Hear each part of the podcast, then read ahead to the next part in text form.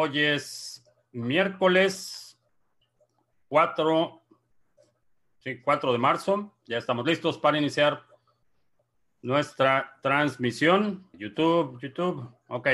Ventana del chat, descripción del video y empezamos. Bitcoin se está negociando en este momento en 8877.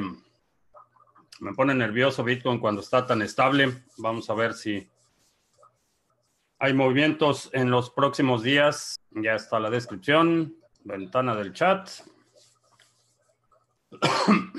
Juan en la carretera, saludos. Jesús en Ciudad del Carmen. Christopher, saludos. Itziar en Cuernavaca, saludos. Armando en México. Héctor en León, Guanajuato. Eh, José en Miami. Sandro en Oakland, eh, California. Eh, Marifer en Montreal, saludos. Eh, recibí algunos mensajes sobre aclarar un poco lo que sucedió con Steam y si realmente había sido un hackeo o qué era lo que había pasado. Así es que voy a hacer un resumen breve de lo que sucedió. Steamit es una compañía, fue con la que inició la plataforma de Steam, fue los desarrolladores originales y los fundadores crearon la plataforma. Eh, con la plataforma tuvieron, se, se autoasignaron un determinado número de tokens eh, preminados. Esa empresa la compró Justinson y trató de utilizar esos tokens para influenciar el voto. Esos eh, tokens preminados habían sido entregados a Steemit, la compañía, y no solo en el white paper, sino eh, también en muchas ocasiones los fundadores se habían comprometido públicamente a no utilizar esos tokens para influenciar el voto en ningún sentido. Entonces eran eh, tokens que existían, que fueron preminados, pero que tenían el compromiso de los creadores y los fundadores de que no iban a ser utilizados para influenciar el voto. Esa situación cambia al momento que Steemit cambia de dueño.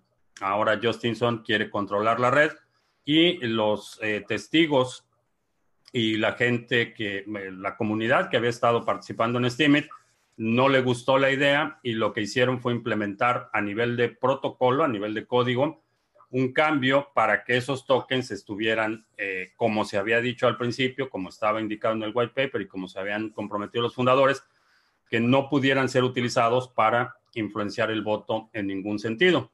Entonces, ante, esta situación, eh, Justinson coordinó a la mafia china, eh, Poloniex, eh, Binance y Huobi para revertir ese cambio, eh, para hacer un, rollback del cambio y eh, activar una versión distinta del software que no incluía el bloqueo de esos tokens. Para, para, hacer esto, los exchanges utilizaron los fondos de los usuarios.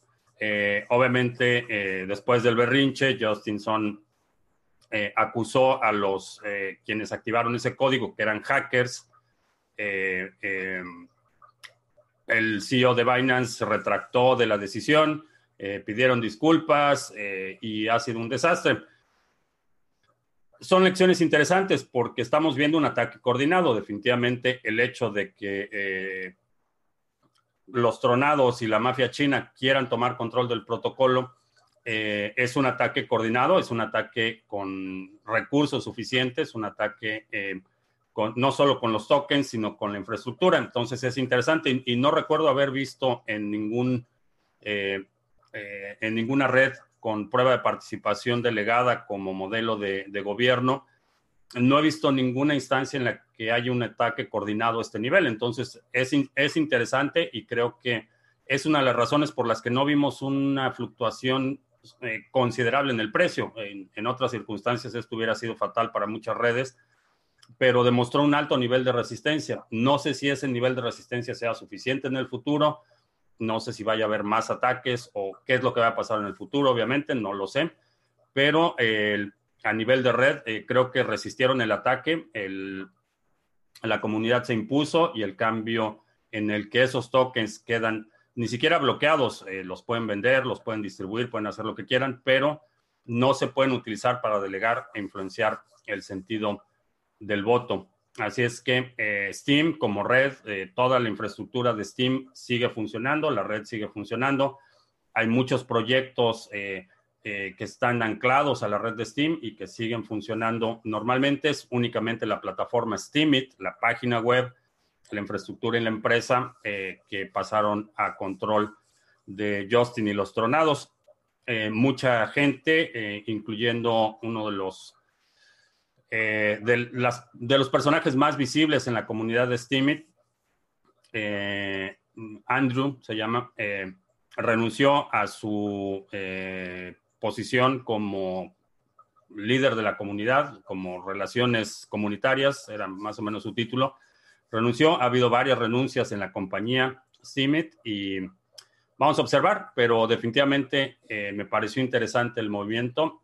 Creo que es meritorio el hecho de que eh, a nivel de protocolo se haya podido eh, reaccionar de esta manera y que la red siga funcionando.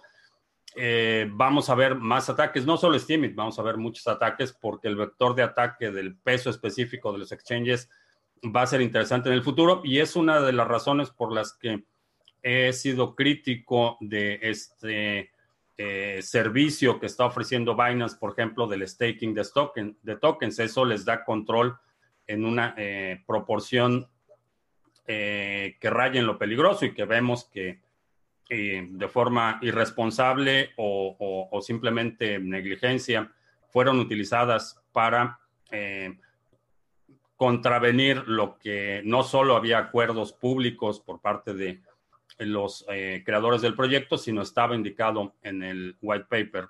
Así es que vamos a ver, eh, Steemit eh, resistió el ataque, esperemos que haya ataques eh, mayores, mejor coordinados, con mayores recursos, porque eso es lo que le da la resistencia a los proyectos. Algunos van a sobrevivir y otros no van a poder sobrevivir.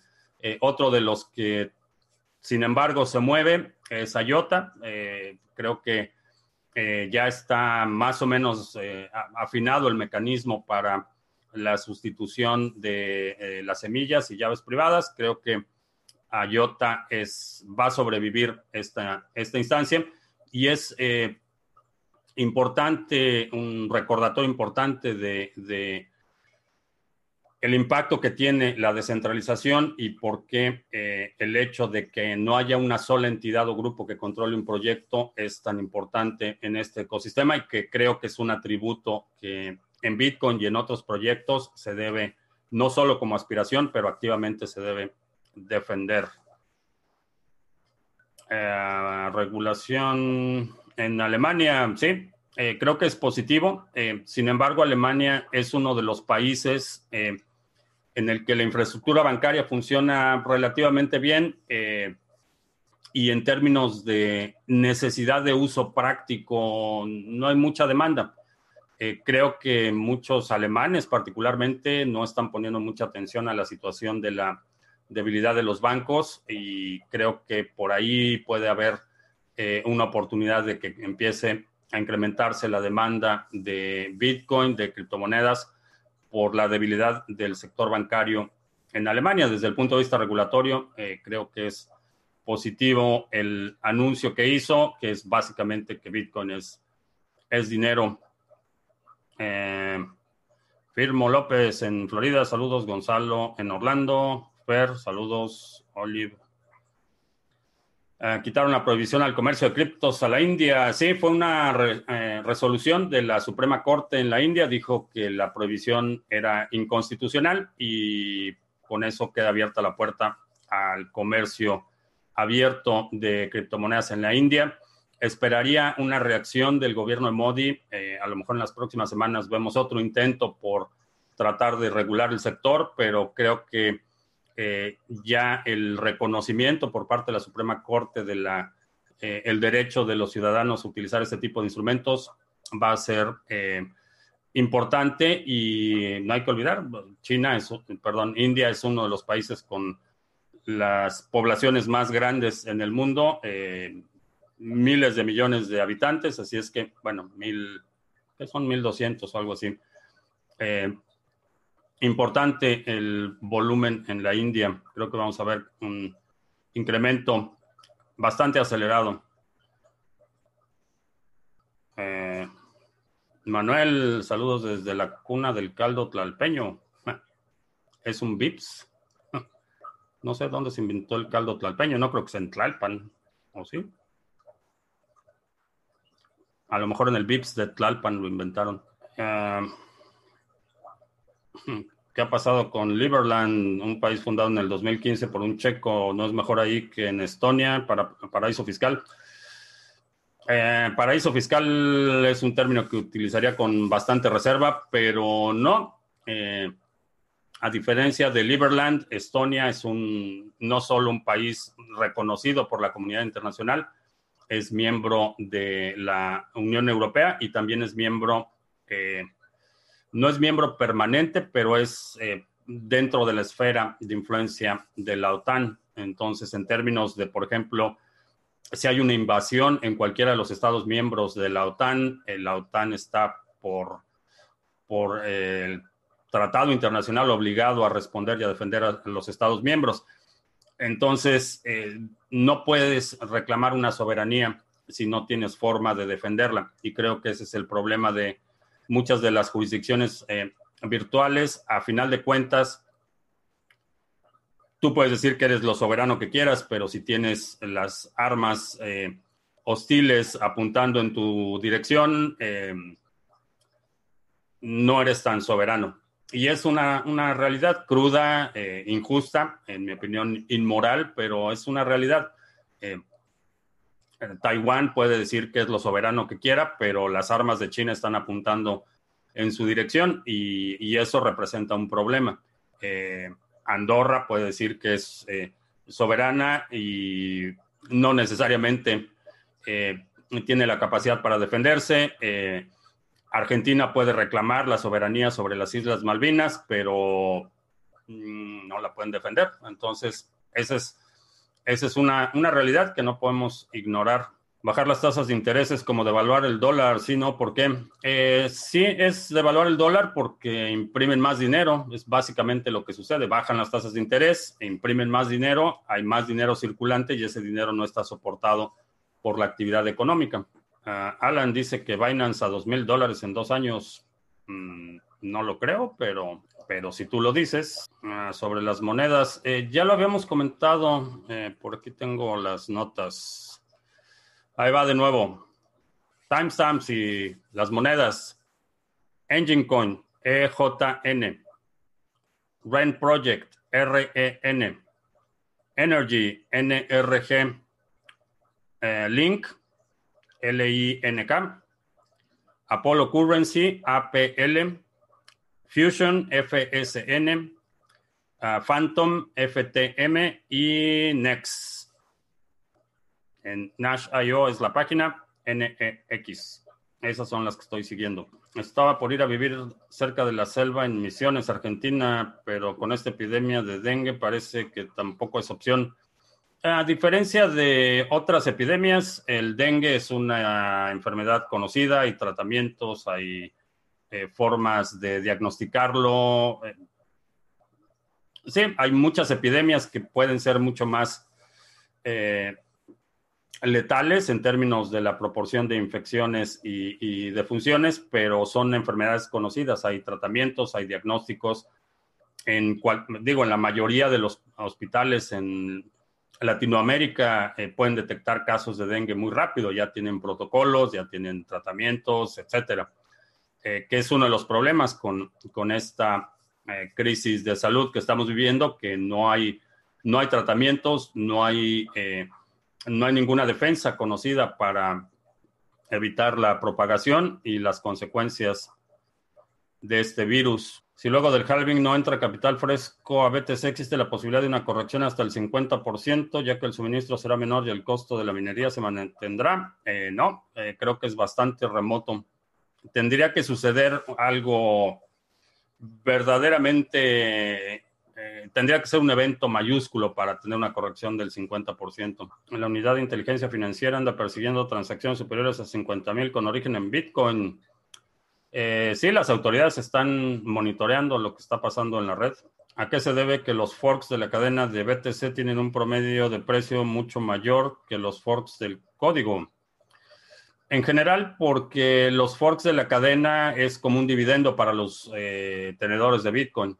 Entonces, estás de alguna forma extrayendo valor de la red, a diferencia del código, eh, el fork del código, en el que en muchas ocasiones eh, eh, hay preminado, por ejemplo, en el caso de Bitcoin Private hubo preminado de, monedas y eso en general no es muy bien visto y no es muy bien aceptado. Por otro lado, la integración para los exchanges eh, eh, tienen la presión de usuarios que quieren reclamar sus tokens, que eso no sucede cuando haces un fork del código, que empiezas una cadena desde cero.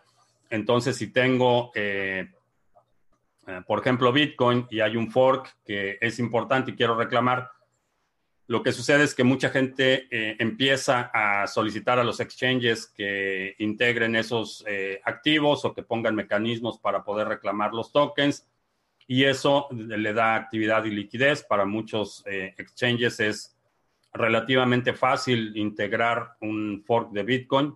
los parámetros técnicos y desde el punto de vista de infraestructura no hay ninguna diferencia. la única diferencia va a ser a la hora de validar eh, las reglas del consenso específico para ese fork, pero los nodos operan igual, la instalación es prácticamente la misma, generalmente los nodos eh, completos van a ser una copia del software con algunas modificaciones, entonces la implementación de, o la integración de eh, activos en los exchanges que son forks directos de Bitcoin, de la cadena de Bitcoin, son bastante fáciles de implementar y, y si a eso le agregas la presión de los usuarios, para que lo reconozcan o den mecanismos para reclamarlos, eh, te da mucho mayor nivel de liquidez. El que quiera salir de la Matrix, que compre Bitcoin, sí, es una salida no violenta.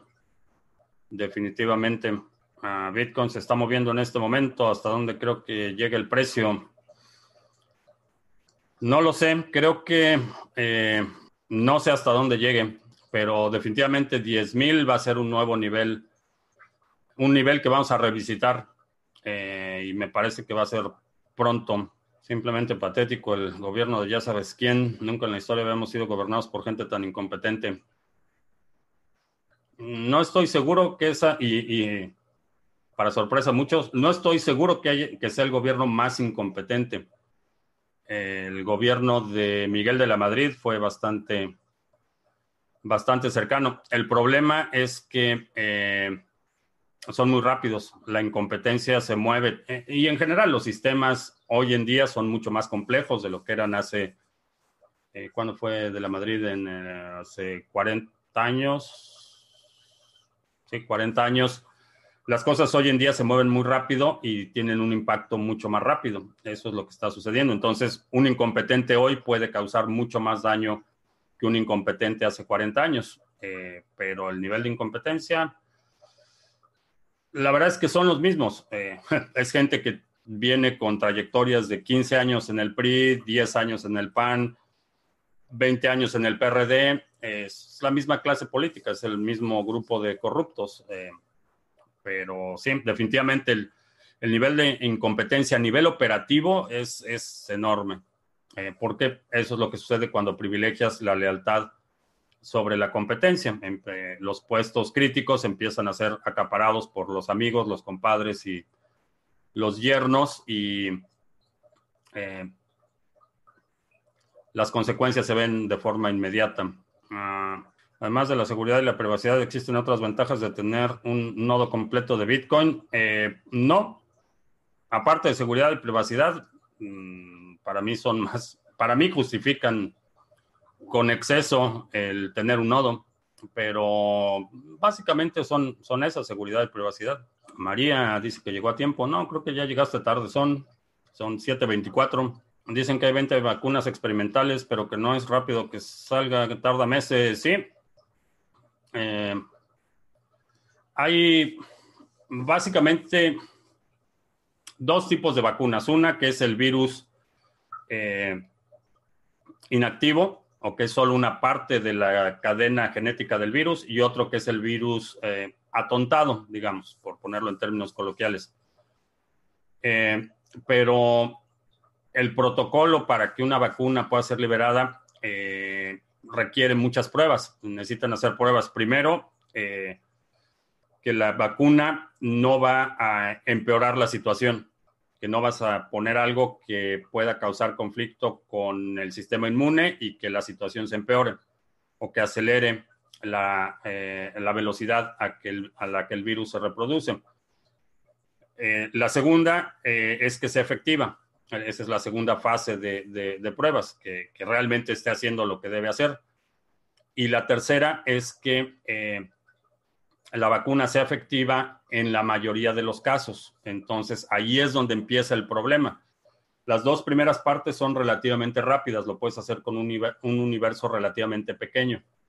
Pero eh, hay algunas hipótesis, todavía es muy temprano para terminarlo, pero hay algunas hipótesis. Parece ser que hay algo en, el, en el genotipo de asiático que está acelerando la, ah, la, velocidad a la que se replica el virus. Es todavía una hipótesis, no hay ningún fundamento y esto lo único que hay disponible es el número de casos contra el número de decesos, el número de casos que se están recuperando, el nivel de reinfecciones, pero todo esto parte del universo de los casos detectados y ahí es donde hay un problema serio porque hay miles de casos que están activos y no han sido detectados y eso desvirtúa los números.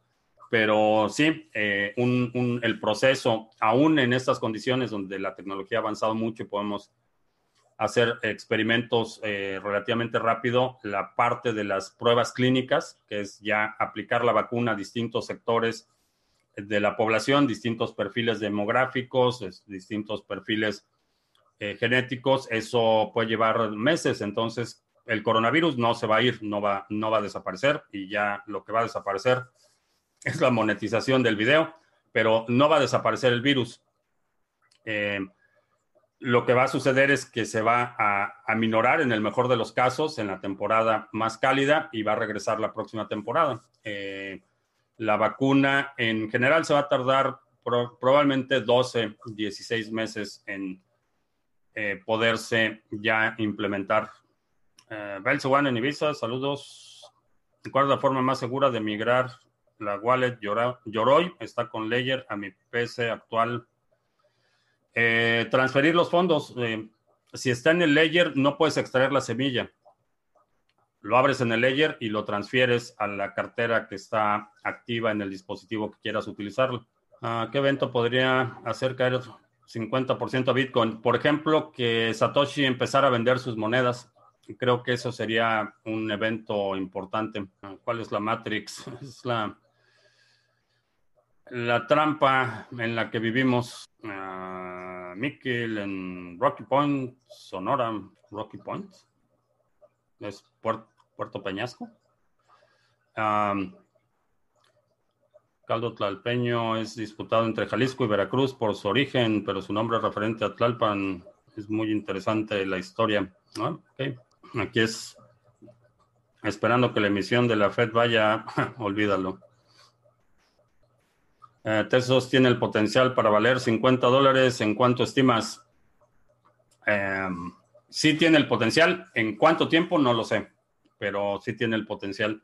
Ah, el virus puede afectar de forma negativa a las startups de tecnología cripto. Em,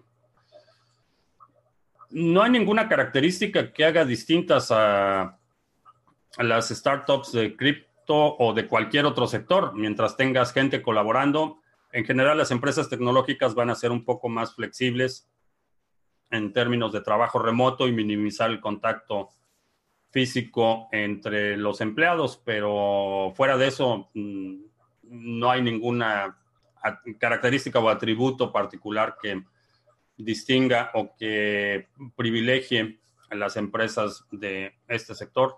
El oro como reserva de valor o BTC con tantos derivados, ¿cuál sería más confiable? Eh, prefiero Bitcoin por la divisibilidad. Eh, segunda, porque cuando te refieres a derivados, quiere decir que no estás hablando de oro físico.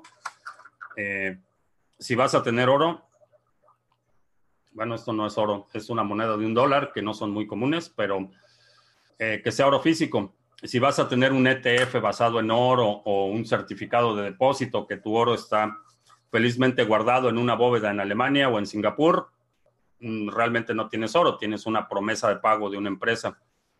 Eh, si vas a utilizar oro como reserva de valor, en mi opinión debe ser oro físico y con todas las implicaciones que eso tiene, la custodia, el transporte, la divisibilidad, todo eso es bastante complicado. Con el oro, eh, tener un poco de oro siempre es útil, pero eh, prefiero Bitcoin por estos atributos de simplemente portabilidad y, y divisibilidad. En un dispositivo como un OpenDime, eh, puedo tener un millón de dólares, por ejemplo. Y vamos a hacer el prop. A lo mejor este va a ser el, el snapshot, la miniatura. Aquí puedo transportar millones de dólares. Y para transportar millones de dólares en oro es problemático, es lento, es caro y extremadamente riesgoso una de las muchas razones por las que prefiero Bitcoin, pero tener algo de oro físico siempre es buena idea. A lo mejor eh, como hábito, y esto es algo que puedes hacer, eh, si le tienes que hacer un regalo a tu esposa, eh, plata o artículos de plata para tu casa, siempre es una buena idea. Starman, mi admiración por el manejo inteligente, paciente y calmado con tanto personaje tóxico y sus comentarios. No, hoy está bastante tranquilo. Ha habido días en los que invocan a los chairos y se desatan. Nunca digas nunca, no sabemos quién puede seguir después del cacas, ya que hasta que los que exigieron metrotrexato les dieron medicina chafa. Eh, es lamentable y, sí, ya, hubo el segundo deceso, ya el, hospital de Pemex eh, confirmó el segundo deceso por medicina adulterada. Y, es exactamente, desde el punto de vista moral, no hay diferencia lo que están haciendo estos a lo que hizo, por ejemplo, el criminal de Duarte en el gobierno de Veracruz de rebajar la medicina para la quimioterapia, eh, rebajarla con, agua, básicamente. No hay ninguna diferencia. Eh, es igual de inmoral, igual de, de corrupto, igual de inaceptable igual de criminal, no hay ninguna diferencia. Y eso es algo que he estado haciendo mucho énfasis, son exactamente los mismos. Los ADA ya ganados en testnet se pueden sacar habrá que esperar hasta que termine testnet. Eh, los puedes sacar hasta que termine testnet, lo puedes pasar a mainnet. El mecanismo, supongo que va a ser algo similar. Eh, vas a restaurar las llaves en testnet, en una cartera conectada a testnet. Supongo que va a ser ese mecanismo pero todavía no hay indicación clara de cómo va a ser el proceso. Es posible que los forks de Bitcoin más recientes también hagan un halving cercano a la fecha Bitcoin. Eh, no necesariamente cada, ahí tendrías que investigar, cada uno tiene su propio eh, mecanismo y el, halving está determinado por número de bloques, no está cronológicamente determinado, no dice cada cuatro años en esta fecha dice cada determinado número de bloques. Entonces, si tienes un fork que, eh, por ejemplo, reduce el, intervalo entre los bloques a la quinta parte de Bitcoin, es decir, dos minutos, eh, quiere decir que el, el, halving, si mantienen el mismo número de cada 10.000 bloques, por ejemplo, ese halving va a ser en una quinta parte del tiempo de lo que sería en Bitcoin, porque está determinado el número de bloques. Pero ese es uno de los parámetros que la mayoría de, es parte de la política monetaria y la mayoría de los proyectos lo han modificado. Entonces hay que ver caso por caso cuál es el intervalo entre bloque y cuál es el, eh, ritmo de emisión de la moneda. Por ejemplo, eh, Dogecoin, que es un fork del código de Bitcoin, no tiene reducción de la emisión, se mantiene constante. El Coinbase, cada vez que hay un nuevo bloque de Dogecoin, se generan la misma cantidad de, de Dogecoin y esto va a suceder hasta el infinito. Entonces, eh, hay que verlo caso por caso. Debería tener mi nodo BTC en una Raspberry Pi de 4 GB de RAM, no puede ser una de 2, es mejor 4 para instalar otras cámaras y programas. Ah, carteras y programas con la memoria, regla general, mientras más memoria, mejor. La memoria nunca, nunca sobra, en mi opinión. Y realmente el, precio de las memorias hoy en día es, es risible. Eh, Eh, me acuerdo cuando una memoria de 2 megabytes para una Mac te costaba 300 dólares. Entonces, la memoria se ha abaratado muchísimo. Mientras más memoria le puedas poner a tu dispositivo, mejor. Ya sabes quién no es incompetente, solo se le fue el avión. No, es incompetente y eh, es igual de incompetente de lo que era cuando fue jefe de gobierno en la Ciudad de México. Lo que estamos viendo hoy en día es exactamente lo mismo. Es exactamente el mismo manejo caprichoso, eh, arbitrario, autoritario, es exactamente lo mismo. No ha cambiado. Dice que qué estoy diciendo, que estamos en presencia del gobierno más competente en la historia de la humanidad, que ya se empieza a sentir del primer mundo. Ajá. Si tengo varias monedas en un ledger y quiero una nueva dirección de BTC para no reutilizar, ¿cómo le hago? ¿O saco todos los fondos? Eh, no.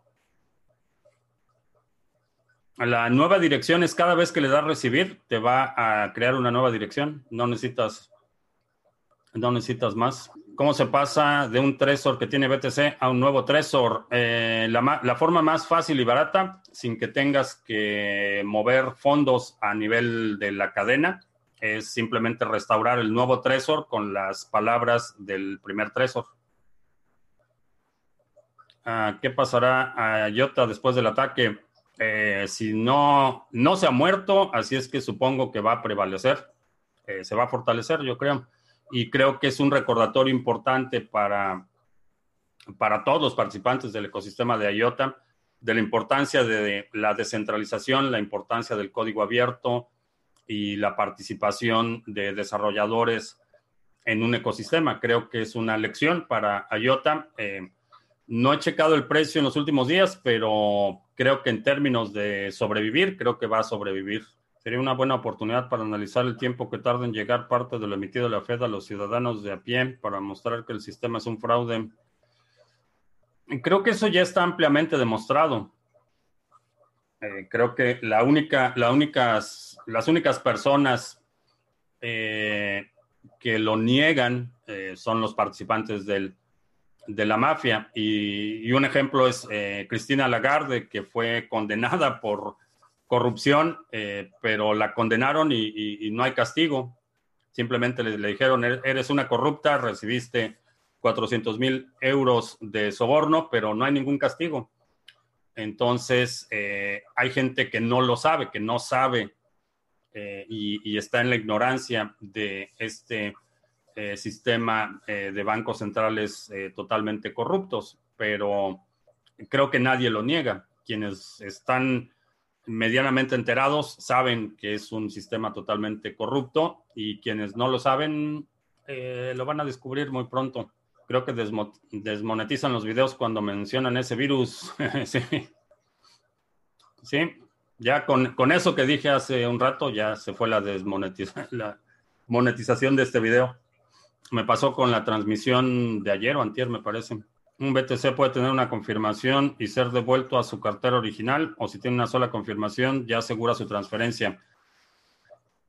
Eh, una vez que una confirmación quiere decir que esa transacción ya fue validada y ya fue incluida en un bloque.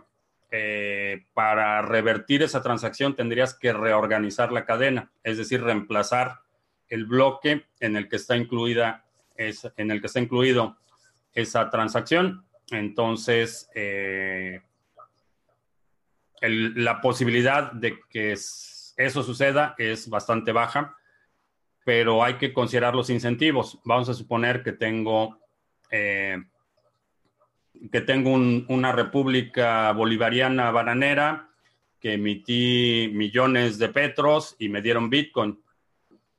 Ese Bitcoin lo transfiero a mi cartera privada. Estamos hablando de una transacción de millones de dólares el incentivo para reorganizar la cadena y pagar algo y después revertir la transacción es muy alta. Pero si en una transacción estoy pagando una calcomanía o estoy pagando 100 dólares, el incentivo para reorganizar la cadena es mínimo. No se justifica invertir los millones de dólares que costaría reorganizar la cadena para revertir una sola transacción de 100 dólares. Pero si la transacción estamos hablando de, cientos de millones de dólares, el incentivo es muy grande y pudiera suceder. Por eso, en general, los exchanges, por ejemplo, te dicen, Si es una transacción en Bitcoin, eh, dos confirmaciones son suficientes para acreditarlo, porque la posibilidad de que después de la segunda confirmación se reorganice la cadena es, es marginal. En el caso de una cadena como eh, BSB, a lo mejor te van a pedir 30 o 40 confirmaciones porque la posibilidad de que se reorganice la cadena de Bcash o de BSB es extremadamente alta. Entonces, la respuesta es sí una vez que ha sido confirmada, eh, ya se puede considerar como inmutable. Sí y solo si no hay un incentivo lo suficientemente grande como para buscar una reorganización de la cadena y alguien que obviamente tenga los recursos y la capacidad de cómputo para hacerlo. Puerto Peñasco, es correcto. ¿Qué ha pasado con las ICOs del 2018? Estaba teniendo comunicaciones y contactos confidenciales. Me fue los ICOs del 2018 que estaba teniendo comunicaciones y contactos confidenciales con las entidades financieras. Eh, no entiendo la pregunta. Las startups de cripto desarrollando soluciones en Bitcoin no se beneficiarían con el bull run en medio de una crisis de fiat como la que nos dirigimos. Sí, van a crecer. ¿Qué forma sería la más anónima posible en Europa para convertir pequeñas cantidades de Bitcoin en cash sin tener que pasar por el banco con una o con una pasarela como Coinbase. Pequeñas cantidades. Ah, hay plataformas que te permiten, por ejemplo, comprar tarjetas de regalo de Amazon con Bitcoin. Entonces, compras la tarjeta de regalo de Amazon con Bitcoin, a lo mejor le pones 20 o 30 euros y esa tarjeta después la puedes vender, eh, la puedes utilizar como forma de pago. Eh, puedes hacer ciertos mecanismos. Eh, la otra es eh, Hodl Hodl. Empieza a publicar ofertas en Hodl Hodl o en Biz, 20 o 30 o 40 euros eh, cada vez y transacciones personales.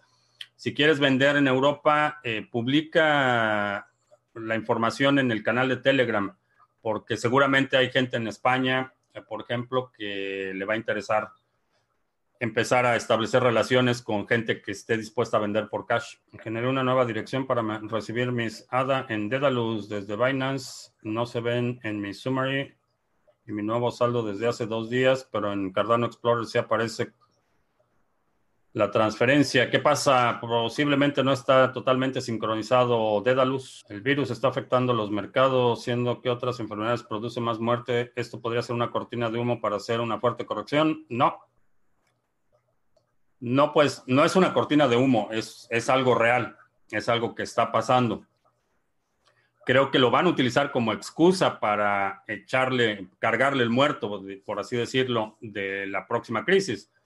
La, la, causa de la próxima crisis es la sobreexposición a derivados y la impresión desmedida de dinero. Esa es la causa. Lo que va a hacer es que cada vez que hay una crisis tratan de explicarlo de alguna manera sin asumir la responsabilidad de lo que están haciendo. Entonces, lo que van a hacer es van a decir, sí, es culpa del virus maléfico, pero no quiere decir que el virus maléfico no sea maléfico. Es definitivamente maléfico y es real. Y hay mucha gente que dice, bueno, hay, hay otras cosas que matan a más personas, accidentes automotrices y adicciones, y hay muchas cosas que matan a más gente. El problema es, eh, primero, que no lo sabemos. Eh, si vemos los números, están basados en el número de casos detectados y en el número de decesos. El problema está en que no sabemos cuántos casos hay en realidad y ese es un problema serio. Creo que el único país que lo está eh, atacando de forma bastante responsable y eficiente es Corea del Sur, pero muchos países ni siquiera están probando, haciendo pruebas, entonces no sabemos en realidad cuántos casos infectados hay y como no son diagnosticados, no sabemos cuántas muertes que han sucedido desde prácticamente desde enero no son otra cosa o, son realmente el virus, porque una eh, parece una neumonía. Entonces puede ser que de los casos de, neumonía que se han, eh, han tenido fatalidades en los últimos dos meses, a lo mejor esos casos son pueden ser el 10% coronavirus o puede ser el 50% coronavirus, no lo sabemos. Hay muchas interrogantes en este momento. Qué bueno que muchos entendieron que decir invierte lo que estés dispuesto a perder era contradictorio decir que es una reserva de valor. No, no es contradictorio. Eh, es una reserva, es una buena reserva de valor, pero esa afirmación es especulativa. Estamos especulando que es una buena reserva de valor. La trayectoria que ha tenido en los últimos 10 años ha demostrado que sí es una buena reserva de valor, pero sigue siendo una hipótesis. Y estamos haciendo una, eh, una apuesta, por así decirlo, a esa hipótesis. Entonces, no son, no son conceptos contradictorios. 75% de los casos de dengue son asintomáticos, la mortalidad es de 2,5 o 3%. Eh, sí, y eh, hay, a diferencia de este virus, el dengue, por ejemplo, mata muy rápido a su víctima, por así decirlo. Quien tiene la infección, el, el, periodo de, de que empieza a mostrar síntomas hasta que muere es extremadamente rápido. Entonces eso limita la capacidad del virus para propagarse. Lo que estamos viendo ahorita es dos cosas que todavía, obviamente es muy temprano para determinar. Parece ser que existe la capacidad de eh, reinfecciones. Eh, ese es un problema serio. Y eh, no sabemos exactamente cuál es el, periodo de incubación total. Eh, hay eh, estimaciones que van desde dos semanas hasta 26 días. Eh, otra del, otro de los problemas que hace este virus particularmente peligroso es que puede vivir en estado inerte hasta 24 horas. En el caso de la gripe común, la vida en, superficies fuera de, un medio húmedo es entre 2 y 6 horas y aquí estamos hablando de un virus que puede sostenerse eh, por muchas horas en distintas superficies. Entonces, hay muchas cualidades de este virus que lo hacen particularmente eh, peligroso y preocupante. Y la otra es que no hay, no hay ningún caso de inmunidad que haya sido documentado y no sabemos quiénes son inmunes y quiénes no. Gemini, cuando compras BTC debes esperar 10 días para poderlo sacar de tu cartera. Todos los exchanges es igual. Eh, no, si utilizas eh, Gemini, eso me parece que lo, haces solo la primera vez que haces un depósito, pero la ejecución en Gemini es, más rápida que eso. Coinbase lo hace así, tienes que esperar a veces hasta siete días, me parece. Uh, Dogecoin es una buena opción de hold a largo plazo terminará siendo consumida por su inflación. Depende de la demanda creo que Dogecoin va a ser extremadamente estable, eh, pero no sé, en términos de apreciación, no esperaría demasiado de, Dogecoin, pero creo que va a ser estable. Ya salió el Chairo, sí, ya salió el Chairo. ¿Cuándo creo que dejarán de hablar del coronavirus y nos hablarán de las consecuencias de esta corrección? Porque el 2008 fue una crisis y hoy no. Ah, es un tema del que hemos estado hablando por varios meses aquí. Las consecuencias van a ser dramáticas. Creo que la, la crisis que viene va a ser mucho peor que la del 2008. ¿Cómo regreso el tiempo para comprar BTC a 2 dólares? Tienes la capacidad para regresar en el tiempo. ¿Para qué lo quieres a 2 dólares? Te regresas al tercer día que Satoshi publicó el código y lo empiezas a minar. O te regresas un día antes a que Satoshi publicó el código y registras el dominio bitcoin.com. puede haber un castigo, aunque sea moral, por recomendar comprar alguna moneda como Dragon Chain. Mm. Supongo que cuando alguien promueve activamente un fraude sabiendo que es un fraude, el escarnio es un, castigo importante, sobre todo cuando lo hacen desde una tribuna pública. Eh, más allá de eso, creo que hay mucha gente que no aprende, desafortunadamente. Entiendo que te pase una vez, que por cualquier razón dejas que la emoción te domine y compras algo que no debiste haber comprado y que resultó ser una estafa. Entiendo que suceda, pero hay gente que parece que sistemáticamente, eh, ya sea por, por ignorancia o intencionalmente, parece que está vinculado o asociado a una estafa tras estafa. Así es que el escarnio público creo que es una buena herramienta. si Dragon Chain es la peor estafa de todos los tiempos, no, ha habido peores estafas. Creo que la gente no saldrá de la ignorancia bancaria nunca y ahora están hablando de quitar el efectivo para no infectar. Los banqueros van ganando. No puedes obligar a nadie a, ser libre. No puedes obligar a nadie a tomar responsabilidad por su vida.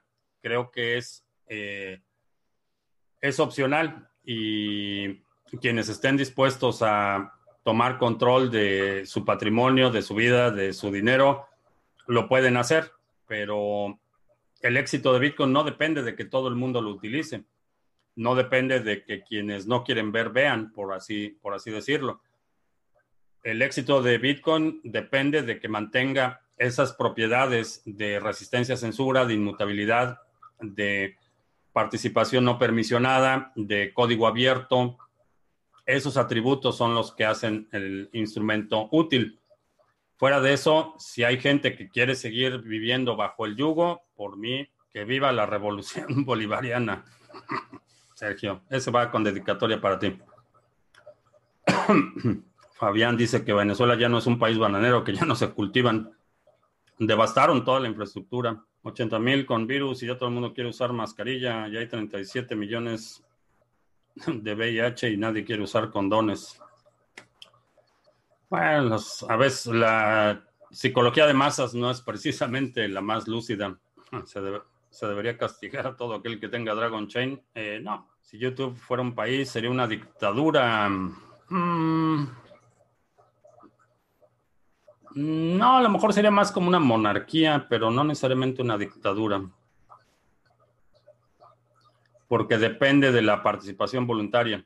Eh, fuera de la plataforma YouTube no, no pueden obligar a nadie a ver YouTube y regímenes autoritarios tienen esa tendencia a obligar a la gente a hacer algunas cosas como entregar a sus hijos para que los eduque el Estado y cosas así. Entonces, eh, sin, la sin, sin, ese poder de presionar y la amenaza de violencia, eh, no sería una dictadura, sería más una monarquía más seducción que fuerza, pero en estos dos meses, ¿qué me parece el panorama global? ¿Van marchando las cosas mal o muy mal? diría que van, van mal, pero muy rápido. No diría muy mal, pero van, van mal rápido. Esa sería la descripción. ¿Por qué no lo hacen más amigable para que todos puedan usar este sistema de criptomonedas? Se debe saber mucho y tener siempre mucha seguridad. Eso merma su adopción. Es un argumento que empecé a escuchar con el correo electrónico en finales de los ochentas, cuando tuve mi primera cuenta de correo electrónico en la universidad. Era un problema, era extremadamente complicado mandar un correo. Necesitabas tener una cuenta en un servidor de Unix, necesitabas saber líneas de comando.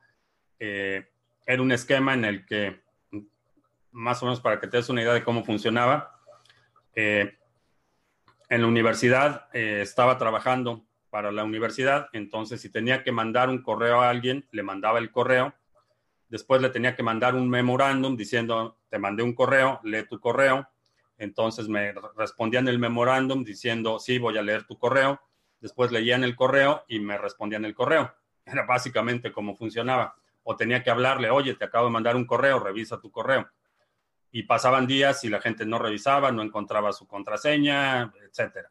Era extremadamente complicado. Hoy en día, eh, una abuelita de 70 años puede mandar un correo electrónico diciéndole a Siri, Siri, mándale un correo a fulano.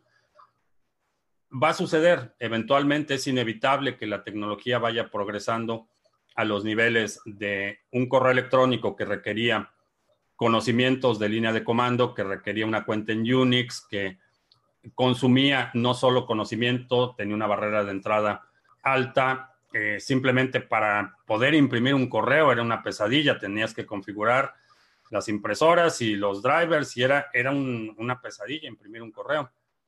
entonces, eso va a suceder con las criptomonedas, va a suceder con las carteras. Vamos a ver que cada vez esa eh, fricción que hay para la adopción va a ser menor. Eh, ya estamos empezando a ver dispositivos. Hoy HTC anunció un router que tiene interconstruido un nodo de Bitcoin. Y aunque no pondría ni un, ni un Satoshi en una cartera así, puedes tener un nodo corriendo y hacer todas las consultas externas a ese nodo. y es un dispositivo que lo conectas, lo prendes y sigues el, el wizard, el paso por paso, la configuración, y ya tienes un nodo de BTC corriendo. Obviamente, repito, por seguridad no pondría fondos en ese nodo en particular, pero sí conectaría otras carteras en las que tengo más control de las llaves a ese nodo y, es plug and play. Eh, vamos a ver más de esto. Las, no sé si has visto las, eh, el desarrollo que ha habido en las carteras de Lightning Network, eh, particularmente SAP. Ha habido mucha evolución en términos de reducir la fricción de la adopción y la facilidad de uso. Así es que ni me imagino lo que vamos a ver en los próximos 10 años. Va a ser impresionante el desarrollo en ese sector. Las cadenas tendrán que pasar por Proof of Work, Proof of Stake. ¿Cuál es el criterio para que se muevan o elijan un sistema? Generalmente la accesibilidad de la infraestructura. Básicamente eso. Si no puedes sostener eh, para Proof of Work una eh, red de mineros o capacidad de minado robusta, eh, tu riesgo es extremadamente alto. Puedes controlar mejor el consenso con Proof of Stake, que ha habido varias monedas que se han movido de Proof of Work a Proof of Stake, que si conozco a Jaime de Trading Latino, ¿qué opino? No tengo idea quién sea. Conozco alguno que sea bueno. Juanse, Juanse tiene un muy buen análisis, una metodología de trading. Puedes también, a propósito, tomar el seminario básico de trading. Estos días que mucha gente está reduciendo la actividad en el exterior, y reduciendo sus contactos sociales, es una buena oportunidad para que aprendas trading de criptomonedas. Así es que vamos a los anuncios, que es Bitcoin, minicurso gratuito, 10 lecciones entregadas vía correo electrónico para que aprendas los fundamentos de Bitcoin. Intercambios eh, anónimos, cripto a cripto, con el exchange de criptomonedas TV, proyecto que tenemos en colaboración con CoinSwitch puedes utilizarlo de forma totalmente anónima, no te tienes que registrar, no, tienes, no tienes que proporcionar ningún dato personal. Y en algunos países te permite hacer compras utilizando tarjetas de crédito o débito. Si se les seleccionas esa alternativa, asume que la transacción va a estar vinculada a tu información personal, pero si es cripto a cripto, lo puedes utilizar totalmente anónimo. Y lo que mencionaba, seminario básico de trading, aprende los fundamentos, por qué las criptomonedas son una nueva clase de activos. Hablamos del análisis fundamental de las criptomonedas. Te doy una estrategia, eh, una metodología e indicadores para que puedas eh, hacer trading de forma disciplinada y rentable eh, con una guía bastante detallada paso a paso, conceptos fundamentales, te enseño los principios que hay que tomar en consideración para tener una metodología de trading efectiva. Eh, es de acceso inmediato, bajo demanda, te registras y puedes empezar a ver el contenido de forma inmediata. Si quieres algo más sofisticado, eh, checa el curso que tiene Juanse de análisis cuantitativo. Eh, el link lo encuentras en los resúmenes semanales que hace Juanse su comentario de los mercados. Ahí está el link para que cheques el curso que tiene de trading cuantitativo. Es un curso más avanzado, pero bastante bueno. Y eh, a propósito de censuras y viruses y pandemias, eh, estamos en Library, estamos respaldando todo el canal. Puedes ver los videos en Library, obtener el token nativo de la red de Library por consumir contenido, por crear contenido, por participar en la eh, comunidad. Link en la descripción. Ah, ¿Qué son los derivados? los derivados son instrumentos contractuales con activos subyacentes. Y vamos a suponer eh, un derivado es un contrato futuro, por ejemplo. Entonces, y, es como se mueven la mayoría de los mercados de materias primas. Eh, los agricultores no saben cuánto van a producir y no saben a qué precio va a estar cuando la cosecha esté lista. Entonces, se crea un contrato futuro, es un, instrumento derivado, porque no estás comprando el maíz, estás comprando el maíz que no existe a un precio en el futuro. Entonces es un contrato, se establece un contrato y te digo, tu cosecha de maíz, te voy a pagar eh, la tonelada de maíz a X eh, precio en esta fecha. Es un contrato. Una vez que establezco ese contrato con el agricultor, ese contrato tiene valor y lo puedo vender en el mercado. Y hay gente que puede decir, yo te pago más o yo te pago menos. Entonces, estás negociando sobre un instrumento que no es el maíz, sino es un instrumento contractual. Todas las opciones, por ejemplo, funcionan así. Son instrumentos en los que tengo la opción de comprar el maíz a ese precio en una determinada fecha. Eh, hay otro tipo de opciones como eh, las opciones de, materias primas, que es donde se da o donde se inició, digamos, esta parte de las opciones, pero hay otro tipo de instrumentos derivados en los que, eh, por ejemplo, tengo un, paquete, y esto fue lo que básicamente descarriló el mercado en el 2008, eh, las hipotecas las fragmento, las pongo en un paquete y ese paquete lo vendo como un paquete de hipotecas y es un instrumento derivado porque no contiene los bienes raíces, sino contiene un documento que está respaldado en los bienes raíces. Entonces son instrumentos que se generan a partir de contratos que no involucran necesariamente el bien, producto o servicio que se está negociando. Eh, contratos derivados de oro, por ejemplo, son eh, contratos que te voy a pagar una onza de oro a 1.500 dólares a final del mes. Ese es un contrato. No existe la onza de oro, no estamos intercambiando la onza de oro, sino estamos especulando en el precio. Y, hay especulaciones de los eh, activos, eh, contratos futuros, y hay especulación de los futuros de los futuros. Entonces empiezas a poner contratos sobre contratos sobre contratos sobre contratos no hay intercambio de bienes y servicios, sino todos son, son papeles, intercambios, apuestas que se están haciendo sobre el posible desenlace o el, eh, el resultado futuro de un evento. Entonces, te imaginas como cuando no necesito el maíz para venderlo, sino que puedo vender un contrato y después un contrato sobre la venta de este contrato y después otro contrato sobre la venta empiezas a construir un castillo de naipes que es extremadamente volátil porque la tonelada de maíz es la tonelada de maíz, no hay más maíz, pero hay miles de millones de, dólares en contratos por cada tonelada de maíz. Y esto aplica a todos los um, materias primas, oro, petróleo, café, eh, caña de azúcar, carne de puerco. Todo eso tienes eh, miles de millones de dólares por cada tonelada de producto que existe eh, realidad en el mercado. Y eso es lo que hace que la economía artificial eh, evapore el dinero porque no hay, no hay carne de puerco y no hay maíz y no hay café que alcance para cubrir todos los contratos y los compromisos que se adquieren en este mercado de derivados. Un minero de BTC puede tomar la decisión de confirmar o no una transacción. Sí y no. Puede tomar la decisión de incluirlo o no en un bloque. Y generalmente la prioridad de los mineros es simplemente eh, el costo. Las transacciones que pagan más van a estar incluidas en un bloque, las que pagan menos tienen que esperar su turno. Es básicamente la motivación económica de los mineros.